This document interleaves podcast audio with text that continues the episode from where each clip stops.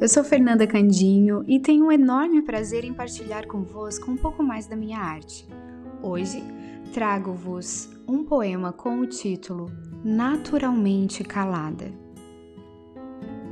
No passeio matinal desta manhã, falei com as flores.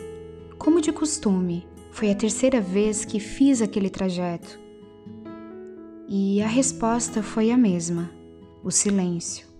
O cair da tarde trouxe o frio, mórbido meu ventre ficou. Não havia afago no cheiro do pôr do sol. A doçura das damas da noite viajavam longe das minhas narinas.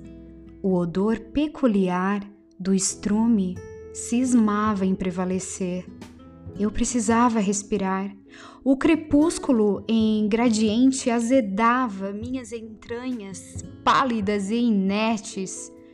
O absinto do orvalho neutralizava aquela gélida sensação do silêncio, pois a juventude da manhã em arrebol traria consigo a esperança de ouvir as flores falarem.